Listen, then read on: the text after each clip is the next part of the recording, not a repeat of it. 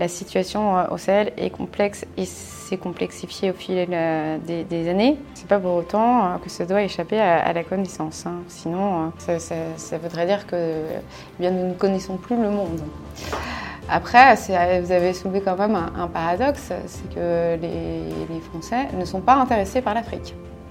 Alors qu'il y a des intérêts français en Afrique et qu'il y a des hommes qui se battent en, Afrique au nom de, la France, hein. donc des militaires français. Il y a une espèce euh, d'angle mort dans, l'opinion euh, publique euh, d'une France qui ne souhaite pas mettre en place de politique éducative pour connaître et comprendre un petit peu l'Afrique. Hein. évidemment pas dans le détail, mais au moins avoir quelques bases, ce qui est assez signifiant.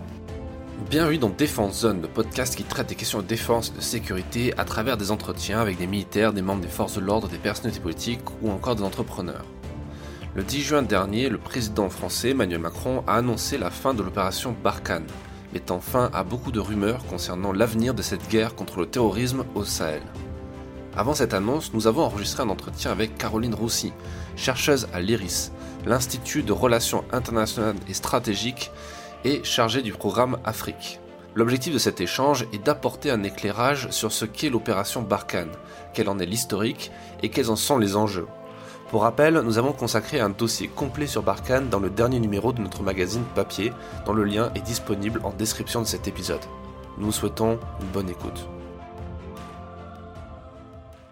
Donc nous sommes avec Caroline Roussy euh, à l'IRIS, dans les locaux de l'IRIS. Est-ce que vous pouvez vous présenter? Euh, oui, bonjour.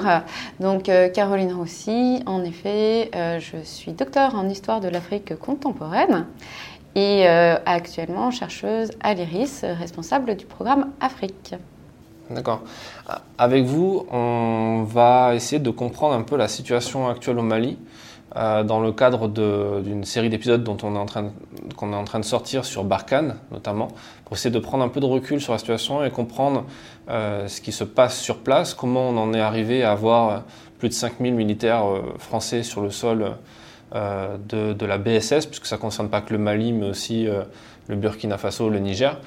Est-ce que vous pouvez nous expliquer un peu ben, comment euh, on est passé de, Serval à Barkhane? Est-ce que vous pouvez revenir un peu sur l'opération Serval déjà, pour nous expliquer un peu l'historique de cette opération?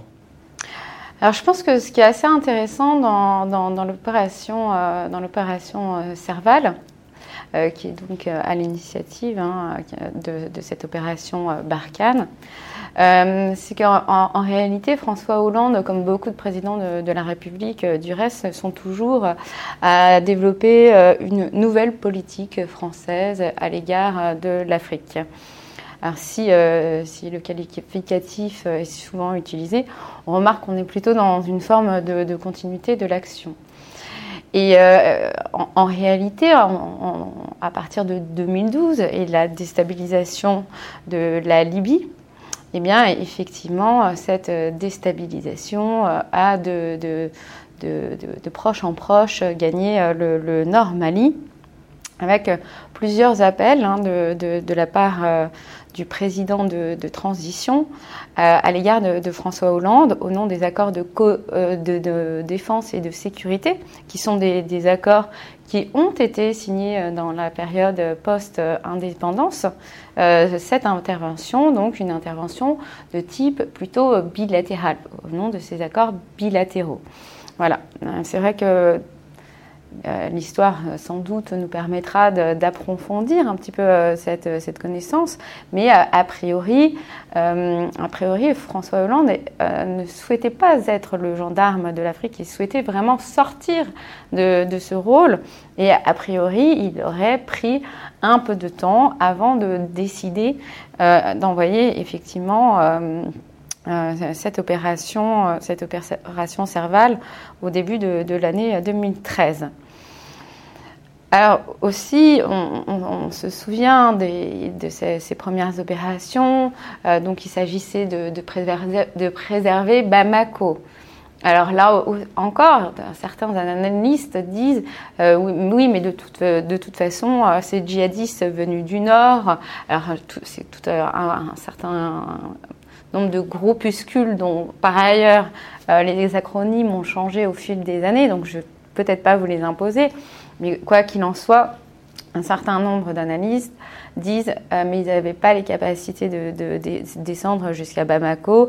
Toutefois, euh, voilà, de, France, on a assisté euh, eh bien, à, la mise à sac d'un certain nombre de, patrimoine de patrimoine UNESCO, de, populations qui étaient, bah, qui étaient massacrées et qui a qui a finalement poussé euh, François Hollande à euh, endosser le costume d'un chef de guerre.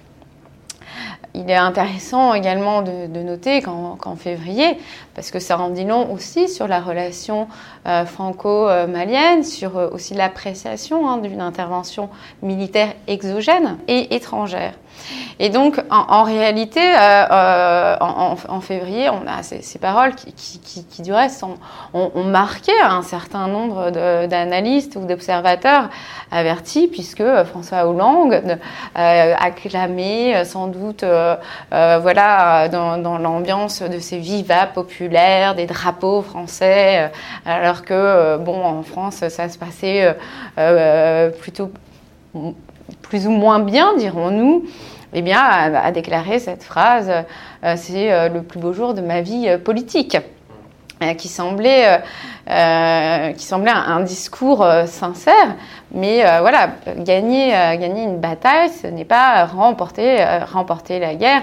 Et il y a eu un, petit manque de vision de la part, euh, de la part du chef de l'État qui est euh, le, chef, euh, le chef des, des, opérations suivant la, Constitution. Donc voilà, donc il y a eu ce moment-là, il y a eu donc à l'époque, il y avait à peu près 3500 soldats français qui étaient, qui étaient déployés au Mali, il y a eu cette sécurisation cette période un petit peu euh, finalement de liesse, de joie, euh, voilà, de, réanimation, de, l'amitié euh, franco, franco-malienne, si tant est qu'elle ait existé en réalité, hein, si on creuse un petit peu plus dans, l'histoire. Et, mais en même temps, ces, mouvements qui, s'étaient défaits, ce sont aussi des mouvements qui se sont reconstitués au-delà des frontières. Euh, ce sont des, phénomènes qui sont assez, euh, assez courants.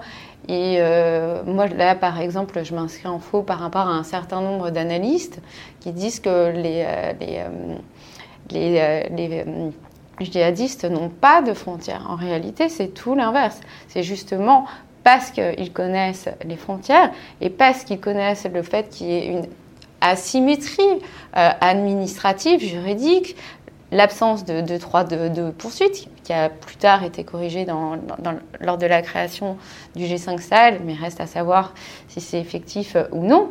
Eh bien, ils ont joué de, cette situation pour pouvoir. Euh, et, on voit bien que, quand même, euh, c'est dans la zone des trois frontières que, que, se, que se concentre aujourd'hui le gros de, la menace. Alors, c'est pas pas l'ensemble de la menace, mais on voit bien que cette zone des trois frontières pose problème. Et euh, pour l'instant, du côté, euh, du côté français et francophone, on a du mal à intégrer euh, cette question de, la frontière dans nos analyses, ce que ne font absolument pas les anglophones, qui justement le mettent davantage au cœur du dispositif de, de, de leur réflexion. Voilà. Donc il y a eu, euh, cette phase-là, cet élargissement, donc 2013-2014. Initialement, cette euh, opération Serval devait durer un an et euh, l'élargissement du mandat qui est celui de Barkhane et qui a été un peu revu lors du sommet de Pau en janvier 2020, puisqu'il y a eu un surge, une augmentation des, des effectifs. Voilà. Au moment de la création du basculement de Serval à Barkhane, est-ce qu'il était dit, est-ce qu'il y avait eu une date de données pour euh, la fin de Barkhane comme pour Serval? Euh, Alors là, vous me posez une, une colle. Euh, je pense qu'il faudrait regarder les textes parce que ça, je ne sais pas. Mais de toute façon, on, voit bien que enfin, ça, il m'étonnerait quand même qu'il y, ait des, une date de, la fin de l'opération Barkhane, puisque vous avez lu, tout comme moi, l'interview euh, du général Lecointre qui disait qu'on était dans la région encore pour 10 ans. Donc, à mon avis, voilà, et 10 ans, c'est quoi? C'est 2030, 2032, c'est assez imprécis. Donc, pour l'instant, non, on ne voit pas trop la, la, fin exacte du mandat. Après, ça, ce sera à vérifier dans les textes. Ouais. De toute façon, enfin, on ne peut pas imaginer donner une date de fin à une opération militaire, surtout comme celle-ci où on lutte contre un ennemi qui est, euh, qui est très complexe et, euh, et, même des ennemis, parce qu'il y a ACMI, il y a l'État islamique, il y a les groupes qui sont autour de ça. c'est un peu complexe. Euh, est-ce que vous pouvez nous parler justement de, des ennemis qui, qui est en face de, des militaires français et de la coalition internationale petit à petit qui est en train de se monter? Bah, justement, euh, je pense que vous avez, euh, vous avez très bien décrit la situation. Hein.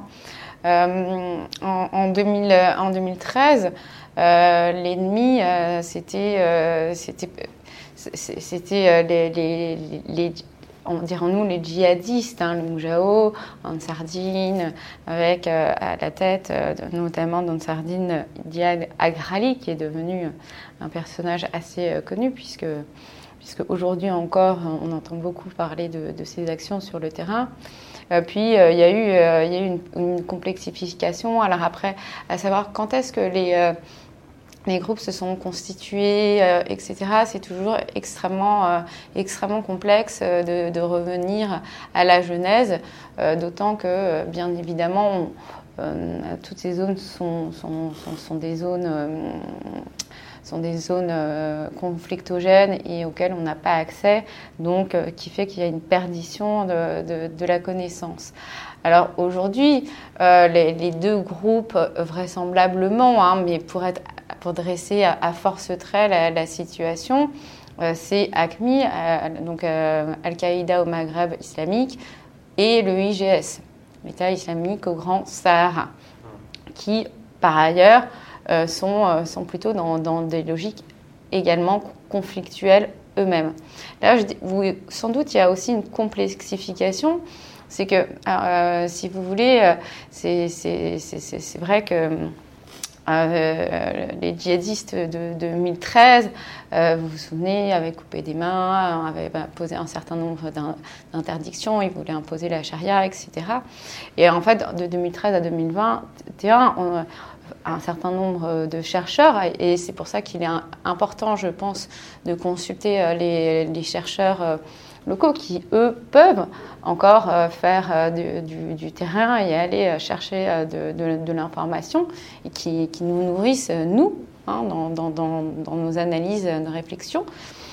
eh bien, il y a eu accommodation en réalité entre les terroristes et euh, les, populations. Même les termes d'ailleurs de djihadistes, terroristes, euh, euh, etc., ce sont en, réalité des, représentations occidentales qu'on accole sur, sur, une situation donnée. Parce que oui, il y a des franchises, il y en a qui, des gens qui se revendiquent, effectivement, on ne va pas le nier, hein, d'ACMI ou de, de l'EIGS, mais euh, ça représente quel pourcentage de, la population. Ils sont favorables à la mise en place de, la charia, mais le gros des gens qui, les, rejoignent euh, sont-ils euh, seulement des gens convaincus par cette mission? On, a énormément de doutes et on est de plus en plus renseigné sur le fait qu'en réalité, pas du tout. C'est soit pour intégrer un groupe, soit par opportunisme pour gagner quelques sous, parce que ben, c'est des, pays, notamment euh, le, Mali, euh, qui a un taux euh, de, chômage à plus de deux chiffres, hein, qui doit tutoyer les je crois les 80%, hein, voilà, et, euh, et bien évidemment, euh, et bien évidemment, ils, se sont aussi accommodés aux populations parce que, euh, parce que pour rester, il fallait, aussi trouver un modus, un modus operandi. Par exemple, les bergères, à un moment donné, peu n'avaient plus le droit d'aller faire paître leurs troupeaux. ce sont là des, des, traditions et des répartitions dans, dans, les tâches entre, entre hommes et femmes. Et à un moment donné, voilà, ils se sont aussi, pour, pour se faire accepté à un niveau local. Alors là, je parle bien du, local, hein, on ne parle pas du, tout du niveau macro. Euh, ils se sont accommodés aux, populations. Donc c'est pour ça que c'est vraiment très compliqué de savoir qui est l'ennemi et euh, contre, contre qui finalement les, les, différentes euh, que les différentes armées se, battent-elles? Même si, bien évidemment, euh, ce sont euh, des groupes qui, qui déstabilisent l'État et qui vont et qui mènent en plus de ça quasiment des circuits qui sont parallèles à l'État. Donc il y a évidemment un, un danger manifeste. Voilà. Et ces terroristes, c'est voilà, euh, puisque voilà, on est dans une espèce d'usurpation et qu'on parle tout le temps de, terroristes. C'est aussi euh, beaucoup euh, une, une islamisation de la radicalité, comme le dirait, Marc-Antoine Perros de, Monclos. C'est-à-dire que aussi c'est un, contexte socio-politique, socio-économique qui est extrêmement difficile, précaire. Euh, je vous dis avec des taux de, chômage qui sont extrêmement, euh, qui sont extrêmement élevés. La situation évidemment avec, euh, ben, d'une part, ces attaques, ces attaques djihadistes, de l'autre, le fait qu'il y ait des problèmes de continuité gouvernementale, si on peut parler ainsi, à Bamako, qui vient de, subir deux coups d'État, c'est bien évidemment bah, les investisseurs internationaux euh, ne viendront pas euh, s'installer dans, dans, la zone, ou en tout cas dans le pays. Donc euh, avec des difficultés de contribuer évidemment au développement. Donc voilà, le, tableau est, le tableau est extrêmement complexe parce qu'en plus, c'est greffé dessus des conflits intercommunautaires, des milices d'autodéfense. Donc, euh, il faut euh, pouvoir qualifier euh, correctement chaque situation. Et quand, par exemple, je dis, voilà, il y a une accommodation de ceux qui sont terroristes avec, les, populations et que c'est difficile de discerner l'un de l'autre, il y a un exemple qui est très concret, c'est Bounty. Les, Français ont cru alors bon, même si on a, des démentis, hein, mais euh, le, rapport euh, rendu par la MINUSMA est extrêmement étayé et plutôt, bien étayé. il est possible qu'ils aient commis une, bévue parce qu'il y a cette intrication entre, terroristes et civils. Donc là, vous parlez d'une frappe euh, aérienne française sur un, mariage de, locaux. en tout cas, c'est ce qui a été dénoncé par ce, rapport de l'ONU. Justement, je me demandais quels sont les. Vous dites qu'il y a des chercheurs sur place et des gens qui sont là pour euh, amener de l'information. Qui sont-ils? Ce sont des Maliens? Ce sont des Occidentaux qui sont envoyés sur place par des organismes. Non, non, non, ce sont plutôt. Euh, si on parle du cas du Mali, ce sont plutôt des Maliens. Euh, au Burkina Faso, euh, ça peut être des, Burkinabés. Euh, vraiment, ce sont des, chercheurs nationaux. Mais qui travaillent pour qui? Pour le compte de qui? Ben, ça, peut être pour des, ça peut être pour des think tanks ou des, centres, des centres internationaux. D'accord. En effet, oui. Oui, parce que, parce que de toute façon, enfin, vous, vous le savez très bien, c'est extrêmement euh, toute cette zone a été euh, colorée en, rouge au fur et à mesure euh, des, événements.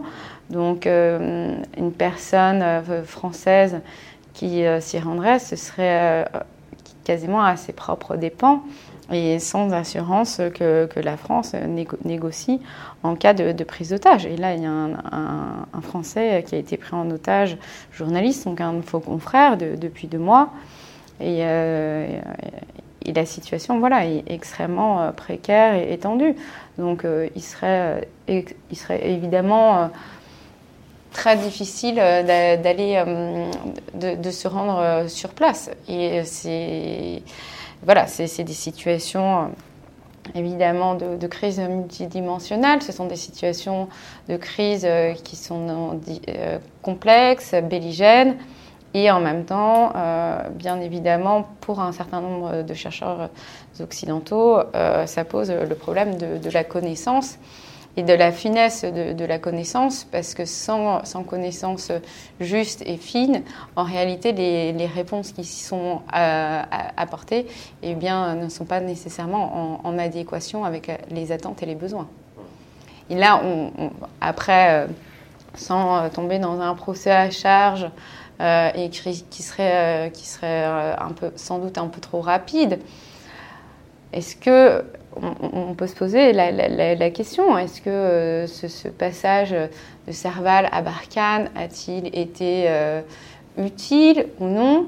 C'est très compliqué d'avoir euh, des réponses à, cette question. Parce que même quand on interroge les gens sur place, c'est un sujet qui est extrêmement clivé et clivant. Oui, il y a eu des manifestations, notamment anti-françaises, il y a encore l'année dernière, en 2020. Il y en a eu quelques-unes. Quels sont les, retours que vous avez, vous, euh, quand vous lisez les travaux peut-être de, vos confrères, etc. Qu'est-ce que, vous, qu'est-ce que vous observez, vous, en étant allé à Bamako dernièrement, sur ça? Est-ce qu'il y a un sentiment anti-français euh, dans, une capitale comme Bamako ou, de gens qui, vous font des retours? Alors, euh, écoutez, c'est, c'est intéressant la question que vous posez parce que euh, celui qui est préposé ou qui a peut-être été nommé euh, déjà la Premier ministre, Chogueïne Maïga, euh, au, Mali. voilà, on sait que c'est pas quelqu'un qui, a un, amour, un très grand amour vis-à-vis de, la France, mais qui dit que le pays a besoin d'être tenu par la main. Voilà, euh, il y a une espèce d'ambivalence structurelle, je trouve, dans les relations entre la, France et euh, ces, anciennes colonies, où euh, finalement, c'est je dis ambivalence parce que parce qu'effectivement il y a des arts de faire de, la part de, la France d'imposer des, solutions de manière verticale euh, sans véritablement prendre en considération euh, les, attentes euh, de, leurs homologues africains. on avait d'ailleurs, je trouve que c'est assez symbolique ou symptomatique de, ces relations, comme on, passe, on est passé de François Hollande à Emmanuel Macron lors de son premier discours à Ouagadougou, il va dire à, à Roch-Marc Caboret euh, Mais tu vas où? Ah, il est parti réparer la clim. Je ne pense pas que ce soit le langage ou le niveau de langage qui, aurait pu être accepté euh, par, euh, par Donald Trump ou un, Poutine. Donc, ça, crée un sentiment de, malaise. Voilà. Toujours. Assez structurel et de l'autre côté euh, eh bien, euh, sachant que ben, les, Français sont, euh, sont aussi quand même gênés avec cette, question coloniale, que, que, ça crée des, pas des tensions, mais en tout cas des divergences hein, dans, l'opinion française. certains chefs d'État n'hésitent pas trop à en jouer non plus. Voilà. Donc il y, a une vraie ambivalence. Donc savoir Barkhane qu'est-ce que les gens, euh, qu'est-ce que les gens en pensent? Il y a des cyclicités qui sont connues en, réalité euh, quant à l'acceptation euh, de, ce que appelé tout à l'heure une, armée exogène. C'est à peu près 3 à 5 ans. Au bout de 3 à 5 ans, cette armée étrangère finit par être considérée comme une force une force d'occupation. On a vu US go back home après la Seconde Guerre mondiale, mais moi je peux vous citer des, cas, des cas africains pour vous montrer que ce sont des cyclicités qu'on observe ailleurs euh, également. Euh, par exemple, il y a eu une tentative de, coup d'État en Gambie au début des années 80. Euh, les Sénégalais ont envoyé l'armée. L'armée est restée jusqu'en jusqu'en 1989 à peu près eh bien, les populations ont considéré que c'était une armée d'occupation à partir de 85. Voilà. Donc, euh, vous voyez, c'est des choses qu'on connaît. Concernant cette ambivalence structurelle, je veux dire, entre, entre les Français et, euh, les anciennes colonies, moi, j'ai l'impression quand même, euh, j'ai l'impression qu'il y a un, un, ressentiment malgré tout qui est en train de se structurer de la part aussi chez les intellectuels. Chez les intellectuels, les universitaires, les étudiants, il y, a quand même, alors après je ne vais pas dire que ça concerne l'entièreté du pays, longtemps sans doute la, France a un petit peu fait euh, l'autruche sur, sur cette question en disant que c'était un épiphénomène, que ça n'existait pas. Alors après, bien sûr, il y a des cyclicités aussi, pareil, euh, d'acceptation ou non de celui qui a été l'ancien colonisateur et qui a joué un rôle euh, également dans la phase post-coloniale. Mais si on regarde, par exemple, ce qui s'est passé au mois de mars au Sénégal, euh, qui n'est pas euh, une zone où, où Barkhane intervient, on, voit bien que le ressentiment anti-français est, en train de monter. Alors pour l'instant, on nous explique que c'est un ressentiment à l'égard de la politique française, mais la, limite avec le ressentiment à l'égard de la France, elle est ténue. Est-ce qu'il n'y a pas là-dedans une forme de euh, manipulation aussi de la population de la part des opposants politiques? Parce que peu importe les gouvernements qui se succèdent dans des pays euh, euh, anciennes colonies, il y a toujours, le discours est toujours le même. C'est-à-dire le discours des, des, opposants politiques vont être à chaque fois de dénoncer la force militaire étrangère sur le territoire en parlant d'exactions ou pas. Est-ce qu'il n'y a pas ça aussi qui intervient dans, dans le cycle? Le fait qu'un gouvernement reste de plus en plus longtemps. Il y a aussi une certaine corruption qui, qui, se, qui se développe. Mine de rien, c'est quand même c'est un, fait, quoi. C'est reconnu par tout le monde. Est-ce qu'il n'y a pas ça aussi qui vient rentrer en ligne de compte? Je pense que hum, si, ça, peut jouer, mais euh, je, pense qu'il y, a quand même une bonne. Euh, enfin, il y a une il y a un besoin de réappropriation euh, de l'histoire, de l'histoire coloniale, post-coloniale. Et euh, oui, euh, certains opposants politiques peuvent souffler, euh, peuvent souffler sur les braises. Mais là, dans le cas du Mali, ce sont qui les opposants politiques? Bah, Là, par exemple, il y a eu le coup d'État. Bon, mhm. Faire un coup d'État dans un pays comme ça, c'est pas très compliqué en soi. mais derrière, il y a des hommes politiques qui se placent. Donc, je sais pas. Mm, oui, mais bon, pour l'instant, je, je, pense que là, moi, je serais un petit peu plus, comment dire je pense par exemple au Niger où c'est beaucoup plus frappant parce qu'on sort d'élections présidentielles avec euh, un, nouveau président qui est au fait la, continuité du précédent puisque c'était son ministère de l'Intérieur, son ministre de l'Intérieur.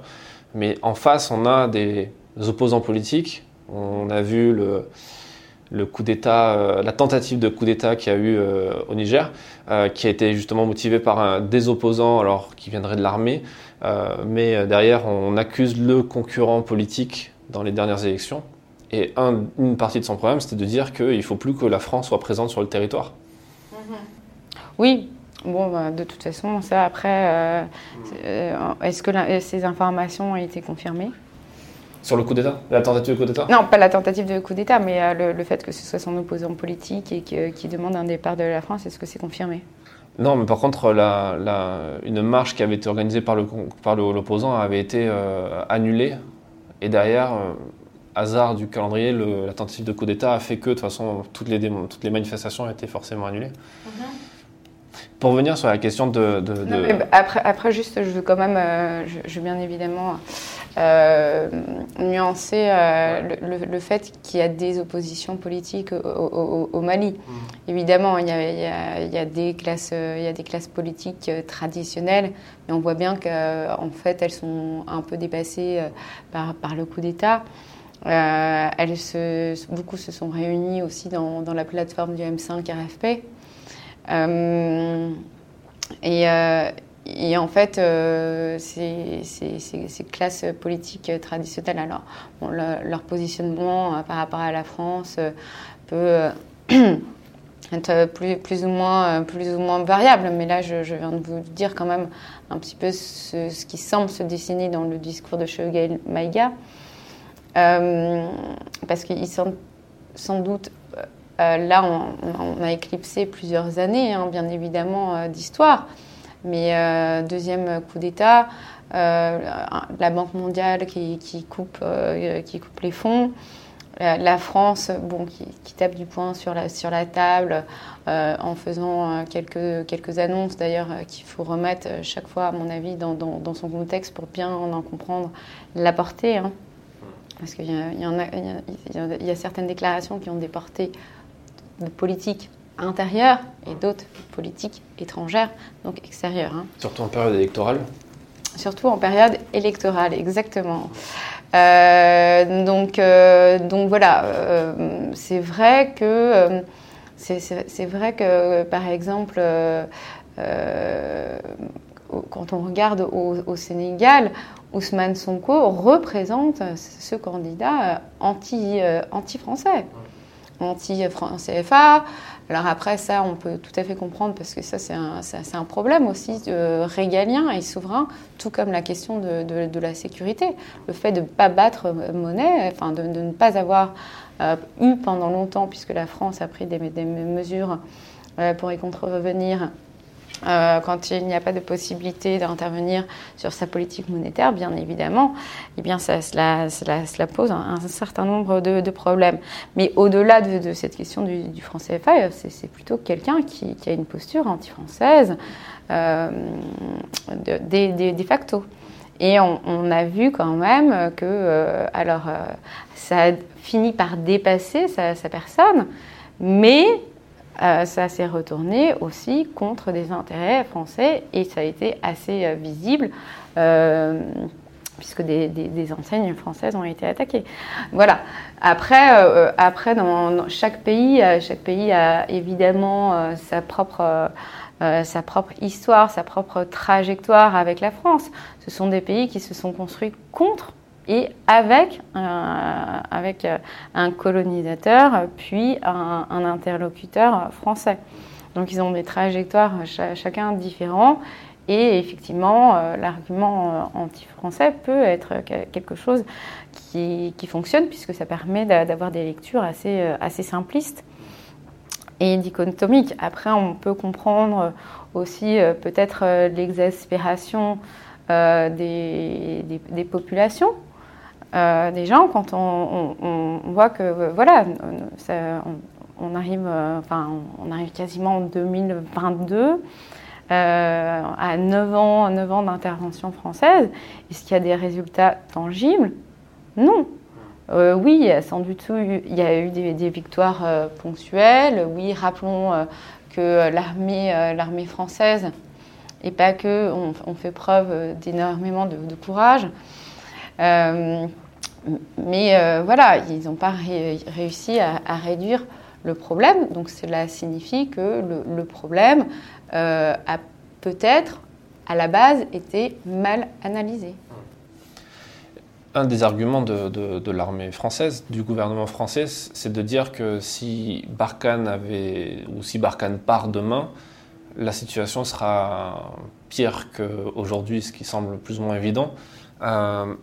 Et en tout cas, elle sera, euh, sera pire qu'avant. Euh, qu'est-ce que vous pensez de ça? Est-ce qu'il y a des, des, cas de figure, peut-être dans d'autres pays, dans d'autres territoires, même si chaque territoire, vous l'avez dit, a son histoire, etc., sa trajectoire Est-ce que cette hypothèse est bonne ou pas? Ou du moins, est-ce qu'elle est pertinente?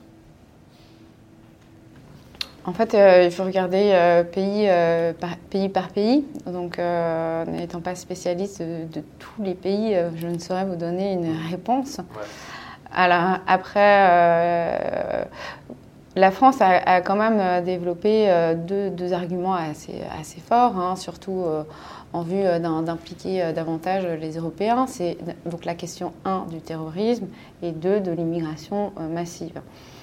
Et euh, c'était intéressant puisqu'il euh, y a eu euh, la, publication d'une interview, dans le JDD du président Emmanuel Macron qui disait bon, ben, que quelque part il envisageait, il envisageait le, retrait de Barkhane, puis pour dire finalement Attention, mais si, si un retrait de. Enfin, il ne dit pas s'il y a un retrait, il dit c'est une région qui peut être en proie au chaos, au terrorisme, à des vagues d'émigration massive, avec potentiellement des guerres sur le pourtour de, de la Méditerranée. Ce qui est déjà plus ou moins le cas, mine de rien. Non, mais son analyse est enfin, ça, encore plus noire. Voilà, c'est encore beaucoup plus sombre. Et donc, quelque part, en lisant cette interview, c'est, on se dit, voilà, est-ce qu'on est je n'ai pas vraiment l'impression qu'on soit encore dans une stratégie française, mais plutôt dans une tactique euh, dans, laquelle le, fait de réduire la voilure de Barkhane, bien évidemment, mais ça, on le sait depuis euh, plusieurs mois déjà. Euh, mais sur le plan, puisque le, JDD s'adresse à un public français dans une conjoncture qui est très précise, qui est celle de l'élection présidentielle de 2022, donc la campagne est officiellement lancée, l'hypothèse d'un retrait euh, de Barkhane total. Faudrait quand même que ce soit séquencé parce qu'au bout d'un certain nombre d'années, euh, déjà c'est compliqué, ce sont des dispositifs assez complexes et peut-être que malgré tout, il y a aussi des accommodations des militaires avec les populations. Et donc, euh, du coup, ça crée des équilibres instables, mais des équilibres tout de même. Voilà. Après, le fait de décrire ce chaos, on a l'impression que ça légitime cette opération, euh, cette opération militaire et qu'en réalité, voilà, ça fait partie des hypothèses, mais en même temps, euh, une forme de prévention à l'égard de, l'opinion publique. Euh, voilà le, scénario qui pourrait se, dérouler. Alors sans la France, est-ce que, est que le, Sahel pourrait sombrer dans le chaos? Honnêtement, là, moi, je ne veux pas faire de, la futurologie. Euh, c'est, en tout cas, avec la France, euh, on ne voit pas d'amélioration tangible. Euh, on observe successivement en quelques mois, en plus de ça, c'est, une situation qui évolue e-, extrêmement rapidement hein, et une insécurité extrêmement volatile puisqu'il y a eu un coup d'État militaire, un coup d'État, un coup oui, militaire au Tchad, qui ne dit pas son nom, et deux coups d'État au, Mali. Donc, donc on, voit bien que la, situation est extrêmement fragile, surtout si on définit le Sahel, puisqu'on on aurait peut-être dû commencer par là, parce que pour beaucoup de gens, le, Sahel, euh, c'est une entité assez vaste, euh, mais euh, le Sahel, c'est bien dans sa définition politique, telle que définie à partir de 2014, qui est le G5 Sahel, donc réunissant Mauritanie, Mali, Niger, Burkina Faso et Tchad. Voilà. Donc, est-ce que ça peut, peut être le, chaos? Oui, c'est une possibilité. Hein. Euh, puisque, euh, puisque effectivement, euh, ben, sans, sans, développement en plus, sans, sans, sans possibilité d'avoir des, des, des, financements, des, des IDE, des, des PPP, de pouvoir désenclaver aussi un pays comme, comme le Mali avec un certain nombre de projets qui existent, hein, de corridors entre Bamako et, et Nouakchott, bah, évidemment, les, conditions n'étant pas réunies, ça suspend un certain nombre de projets. Ça ne veut pas dire qu'il n'y en a plus. Mais euh, évidemment, ça, fragilise et ça marginalise euh, le, pays. Ça, ça, aussi, c'est un argument de, de, l'armée sur place de dire que le développement ne peut pas se produire sans stabilité, sans sécurité euh, des citoyens sur place, qui est aussi logique si les forces armées partent et que les conditions sécuritaires ne s'améliorent pas, parce que si ça s'améliore pas avec l'armée, ça s'améliorera certainement pas sans l'armée. Française, vous voulez dire Ouais. Mhm. Ou les armées étrangères, puisqu'il n'y a pas que la France sur place, mais on pourra en parler. Mhm. Euh, le, dans quelle mesure le développement peut se, peut, peut, peut, se, peut se créer quand on voit aussi ben, ce qui s'est passé, le massacre de Kouré par exemple, en août 2019 2020, j'ai oublié, 2020. 2020 euh, et le fait que ben, quand des humanitaires sont massacrés, c'est pas d'autre mot, euh, dans, aux portes d'une capitale où il n'y a pas encore eu d'événements dramatiques comme ça, euh, ces ONG se retirent, du coup ne font plus leurs actions de développement, de construire des écoles, d'apporter l'éducation, de l'eau, l'électricité, etc. À des, à villages, et derrière qui vont pouvoir être, se radicaliser puisqu'ils vont être la cible parfaite pour des, des gens qui ont envie d'endoctriner ces personnes. Comment ça peut se passer du coup? Alors après, moi, je ne pense pas qu'il y ait de linéarité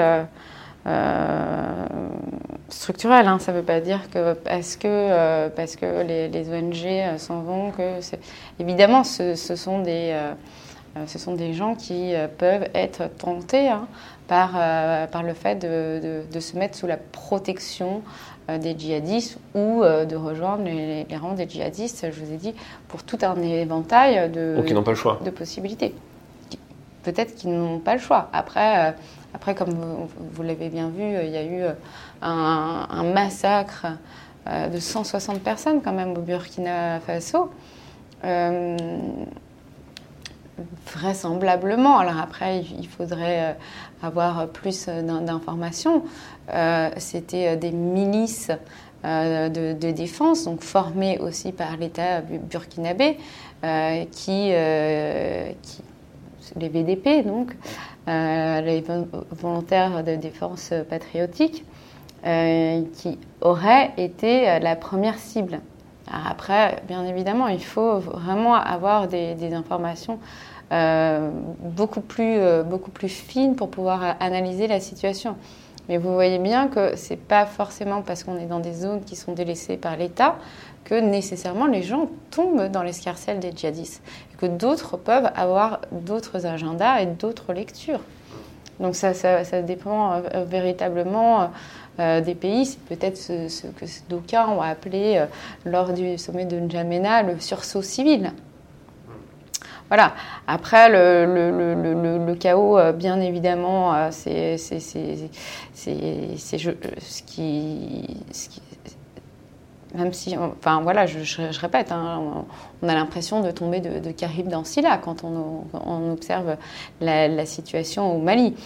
Il faut, savoir que moi, à l'époque où je travaillais sur ma thèse, euh, au Sénégal, on me disait mais euh, ah, le Sénégal est un pays euh, où les gens sont assez violents, etc. Le, Mali, c'est vraiment le pays où les gens sont, sont les plus cool, vraiment on n'est pas de, violence. Alors que bon, au Sénégal, c'est pas de la violence, c'est une forme peut-être un peu plus virile, dirons-nous, de, s'exprimer. Voilà. Mais en tout cas, c'est ce que ce ce qui ressortait. Après, oui, de toute façon, euh, de toute façon le, problème, c'est que cette, cette question de, difficultés euh, socio-économiques et socio-politiques, elle peut, euh, elle peut bien évidemment gagner, elle peut bien évidemment gagner les pays de, les pays côtiers. Et on pense que déjà, il y a, qu'il y a déjà des groupuscules euh, salafistes euh, qui, euh, qui ont pénétré certains, certains territoires le long du, littoral atlantique. Donc voilà, qui est plutôt une espèce d'expansion de, de, de, la menace protéiforme et déstabilisant aussi euh, l'Afrique de, l'Ouest, ce qui serait euh, euh, évidemment bah, ce qui serait bah, non seulement problématique pour, pour les populations déjà qui sont extrêmement heurtées et fatiguées, hein, et, qui toucherait les, les, intérêts, les, intérêts aussi également français au-delà de, au-delà de cette situation, euh, oui, chaotique, euh, compliquée, très complexe, c'est quelque chose qui, est, en tout cas, j'ai l'impression un peu moins expliqué euh, aux gens pour des raisons évidentes. Ça, les gens à Paris ou en France n'ont pas forcément envie de savoir ce qui se passe au Sahel. c'est un petit peu loin. C'est loin de leur agenda à eux. Il y a quelque chose qui est, qui ici, je pense, à l'Institut de relations internationales et stratégiques, vous voyez plus facilement, c'est toute l'implication internationale autour de cette zone, avec la montée en puissance des investissements de la Chine en Afrique, plus largement, de la Russie, euh, ce qui se passe à Bangui en ce moment par exemple, avec les mercenaires russes euh, qui viennent, euh, pardon, les instructeurs russes, ou encore l'Arabie saoudite, la Turquie, toutes ces puissances qui, elles aussi, essaient d'avoir une table au Sahel et notamment au Niger et au Mali, plus particulièrement au Niger peut-être même, là où est la plus grosse base française, le hub aérien de Niamey. Qu'est-ce que vous pensez de, tout ça? Quelle est l'implication par rapport à Barkhane, justement, par rapport à la présence française?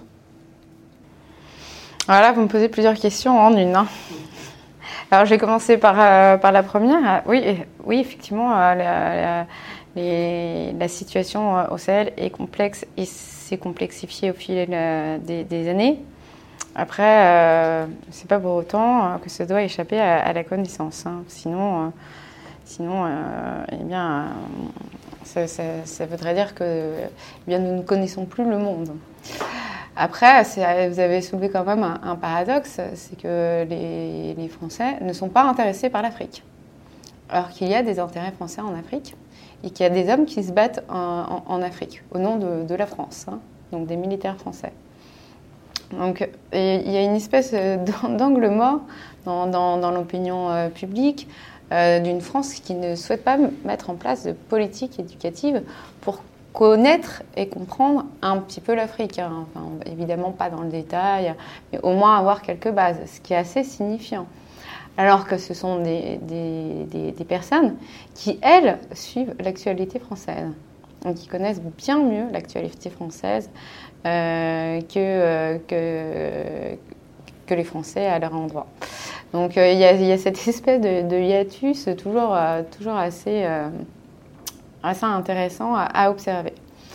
Alors concernant euh, l'implication euh, euh, d'autres puissances, c'est vrai que bon, on parle de, Takuba, la, feuille de route de, de N'Djamena en février qui avait prévu entre autres, une réorientation stratégique, puisque Barkhane était plutôt dans, la zone dite des trois frontières, avec un, présumé démantèlement de, l'EIGS. Il y a eu des, victoires, des neutralisations. De toute façon, nous, on suit euh, au communiqué euh, qu'on nous envoie. Hein. Euh, mais qui devait être consolidé par l'envoi de 1200 soldats tchadiens, ce qui était bien avant euh, le décès euh, d'Idriss Déby, qui fait qu'aujourd'hui, euh, bah, on ne sait pas du tout quelle est la nouvelle stratégie arrêtée et on observe d'ailleurs assez étonnamment que Idriss Déby était président du G5 Sahel et qu'il n'y a eu aucun sommet extraordinaire de tenue pour arrêter une nouvelle stratégie. Donc peut-être d'ailleurs n'y en a-t-il pas il paraîtrait que euh, durant le, sommet euh, sur, euh, sur l'économie africaine qui s'est déroulé à Paris il y a quelques deux semaines, il y aurait un, sommet informel. Mais quoi qu'il en soit, voilà, factuellement, on ne sait pas quelles sont les décisions qui ont été prises. Le deuxième volet, puisque la question de la réduction de la voilure de Barkhane, hein, c'est un petit peu quand même l'enjeu, surtout, surtout ben, par rapport à ce ressentiment anti-français, cette lassitude aussi euh, qui, pourra, qui, pourra, qui, peut, euh, qui peut, peut, être ressentie euh, côté français, au, tout le moins au niveau de, l'exécutif, puisque l'opinion publique est sensible à cette question uniquement lorsque des, soldats meurent au, front. Voilà. Il y a, on voit bien dans les sondages d'opinion, dès qu'il des, soldats, des militaires ton front, et bien sous le coup de, l'émotion, euh, en réalité, euh, les Français demandent le départ de, Barkhane. Euh, aujourd'hui, je pense qu'on poserait la question. Je suis même pas sûre que voilà, les gens seraient intéressés par rapport à ce qui a été énoncé précédemment. donc voilà. Et le deuxième, le deuxième volet pour baisser cette voilure de Barkhane, peut-être l'invisibiliser pour être moins euh, finalement le, bouclier, le réceptacle euh, des, critiques, eh bien, euh, le deuxième volet était la, création de Takuba, de la Task Force Takuba, qui est à la base une, une, opération qui, réunit des, qui réunit des forces spéciales européennes. Alors cette, cette comment dire, cette européanisation a une exception assez large, hein, puisque ça dépasse même le cadre de l'Union européenne. Voilà, euh, c'est une opération qui a extrêmement, qui a du mal, qui semble avoir du mal à se mettre en place. Hein. puisque puisqu'il n'y a pas de politique européenne de sécurité commune. Hein. cette défense européenne a du mal à émerger on a l'impression que le Sahel est un peu le laboratoire aussi de, cette politique, mais on voit bien un petit peu toutes les limites, puisque puisqu'il n'y a pas d'harmonisation, des, réglementations, des parlements sur, sur ces questions, des constitutions. Donc c'est vraiment difficile euh, de... Ce sont des processus extrêmement complexes de, réunir, de réunir euh, cette armée.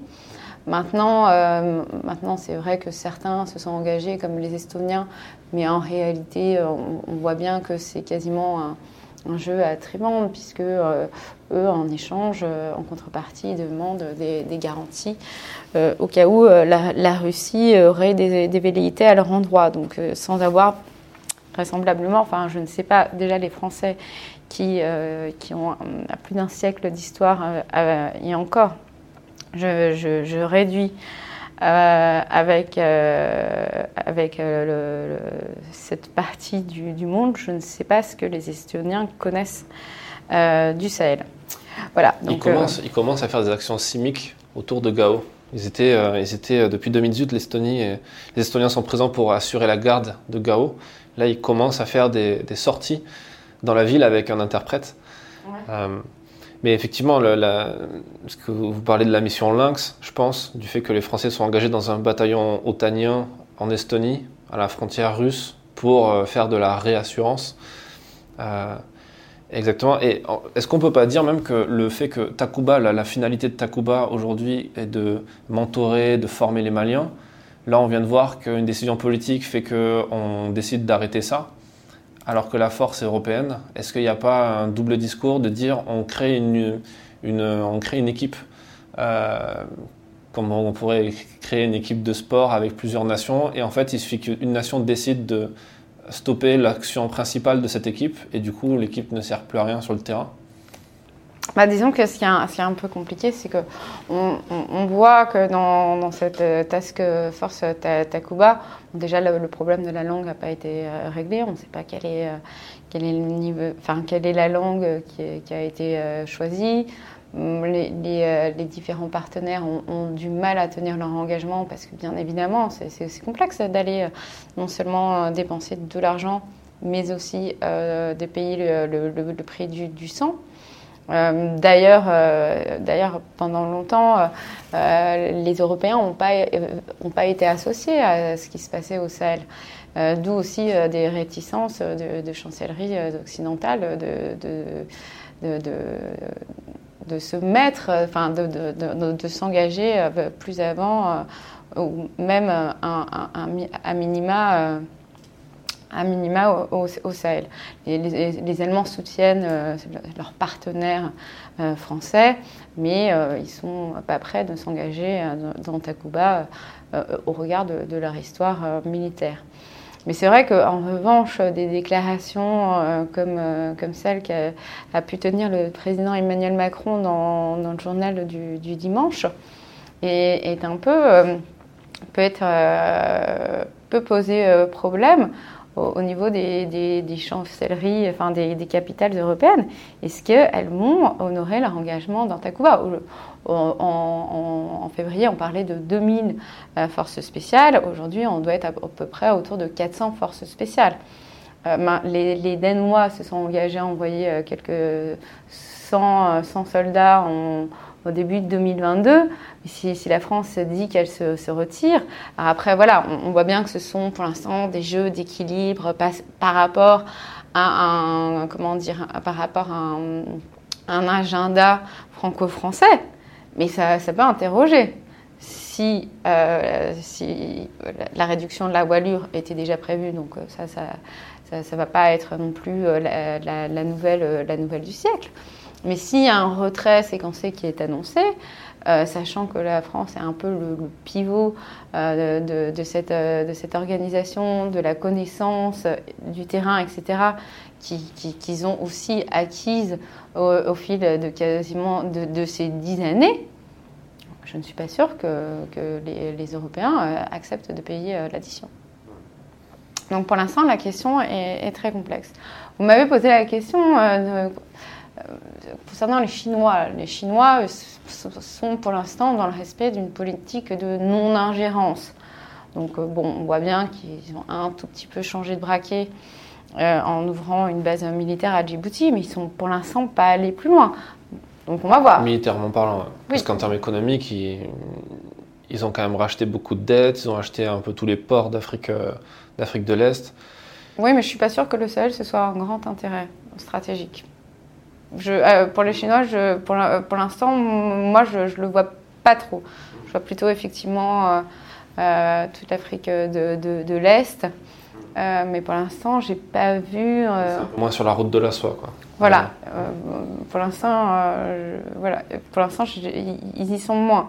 Euh, en revanche, c'est vrai que bon, il y a eu, il y a eu des demandes et des, il y a en plusieurs, en plusieurs occurrences, il y a eu des manifestations, surtout à Bamako, pour que les Russes interviennent.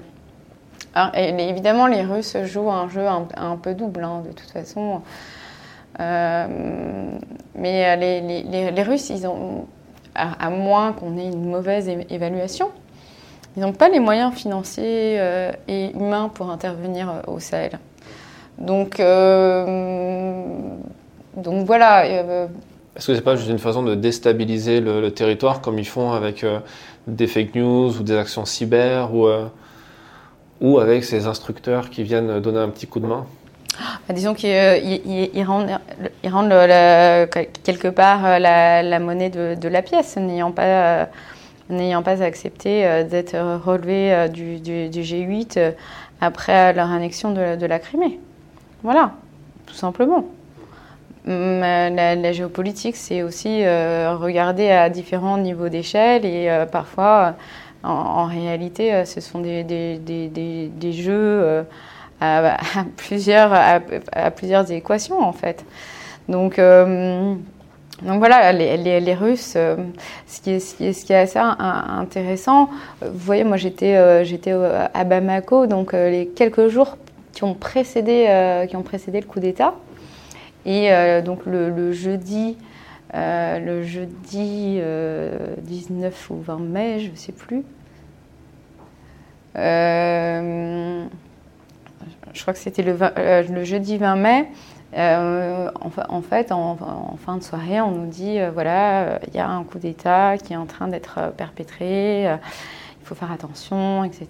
Donc, un certain nombre de précautions sont prises. Et c'était des sources officielles de, très haut niveau, donc c'était crédible. Puis, on suivit un flot d'informations sur, euh, euh, notamment sur WhatsApp, donc de différents, de différents groupes, euh, mais qui là n'étaient pas sourcés. Donc, qui a fait quoi? Qu'est-ce qui s'est passé? Est-ce qu'il y a eu une manipulation de l'information? Est-ce qu'il y avait déjà des, prémices de tension au plus haut sommet de, l'État? Voilà. il n'est pas improbable que peut-être euh, jouant de cette, information euh, qui circulait, Russes aient pu vouloir l'instrumentaliser. Après, ce n'est qu'une, hypothèse, mais euh, c'est, vrai qu'ils ont allègrement donné la, parole pour des gens qui ne sont pas tout à fait férus de liberté d'expression, à celles qui, qui, s'auto-désignent comme étant la dame de Sochi, à savoir Nathalie Gambe et qui, euh, qui a tenu un, discours, euh, un, discours anti-français euh, pendant près d'une quinzaine de, minutes. Après, évidemment, tous ces discours, il y, a, une part. le, problème, c'est qu'il y a une part de vérité, il, y a, une part aussi qui, qui, est, militante et exagérée. Donc voilà, à chaque fois, il faudrait recontextualiser. Mais quoi qu'il en soit, euh, ça a été une parole qui a été prise depuis la Russie à Sochi. Euh, ça a été, euh, ça, fait des, millions de vues euh, sur les réseaux sociaux et qui a mis au jour hein, quand même ce ressentiment anti-français, puisque jusque-là on disait non, non, c'est résiduel, alors que c'est une, vidéo qui a, qui a, été, virale. eh bien, oui, on voit bien que les, Russes jouent une partition qui n'est pas très très claire et en même temps ils disent qu'ils sont euh, très favorables à ce que Barkhane reste dans la région. cas où les, djihadistes ne viennent de proche en proche gagner le, Moyen-Orient, puis et les, frontières de la, Russie. Quelle est, est, la stratégie? Est-ce que ces stratégies sont, contradictoires? Est-ce qu'elles font partie d'une même stratégie? Je ne saurais pas vous répondre. Mais en tout cas, voilà ce qu'on observe. Pour terminer, euh, euh, quand, on, quand, on, quand, on, écoute, euh, quand, vous, quand on vous écoute, on, comprend que c'est très complexe. On n'a pas toutes les clés, on n'a pas toutes les informations. Même vous qui êtes chercheuse et qui êtes plus au fait que, on va dire, le, le français moyen qui ne s'intéresse pas forcément à ces informations-là. Quand on sait qu'en plus les voies officielles de communication ben, sont loin d'être forcément les plus pertinentes, on va dire, de tous les côtés. C'est-à-dire les voies de communication ben, Ce qu'on entend, euh, les messages du gouvernement, euh, les messages de l'armée française sur les bilans qui sont rendus, etc. Euh, il y aura forcément des éléments de doute. c'est compliqué d'aller sur place, sinon impossible à certains endroits quel conseil vous donneriez à quelqu'un qui n'est pas membre de l'IRIS, qui vient pas euh, ici tous les jours et qui aimerait quand même essayer de comprendre un petit peu comment fonctionne le monde, comment euh, percevoir certaines de ces stratégies pour essayer de mieux comprendre leur quotidien parce que mine de rien, même si ça se passe à 4000 km de chez eux, ça fait partie de leur, quotidien, de leur histoire, leur centre d'intérêt un peu éloigné. Comment on fait? Quel conseil vous donneriez en tant que chercheuse pour est-ce qu'il y a une méthodologie, des petits conseils euh Alors, euh, je commencerai par, vous dire, il y a, des, lectures. Euh, et étant de, l'IRIS, je ne saurais trop conseiller l'ouvrage Comprendre le monde, dirigé par Pascal Boniface. Voilà, vous avez également toujours dirigé par Pascal Boniface l'année stratégique, où euh, chacun des, des, chercheurs, en fonction de leur spécialité, mettent la lumière euh, sur ces différents événements dans le monde.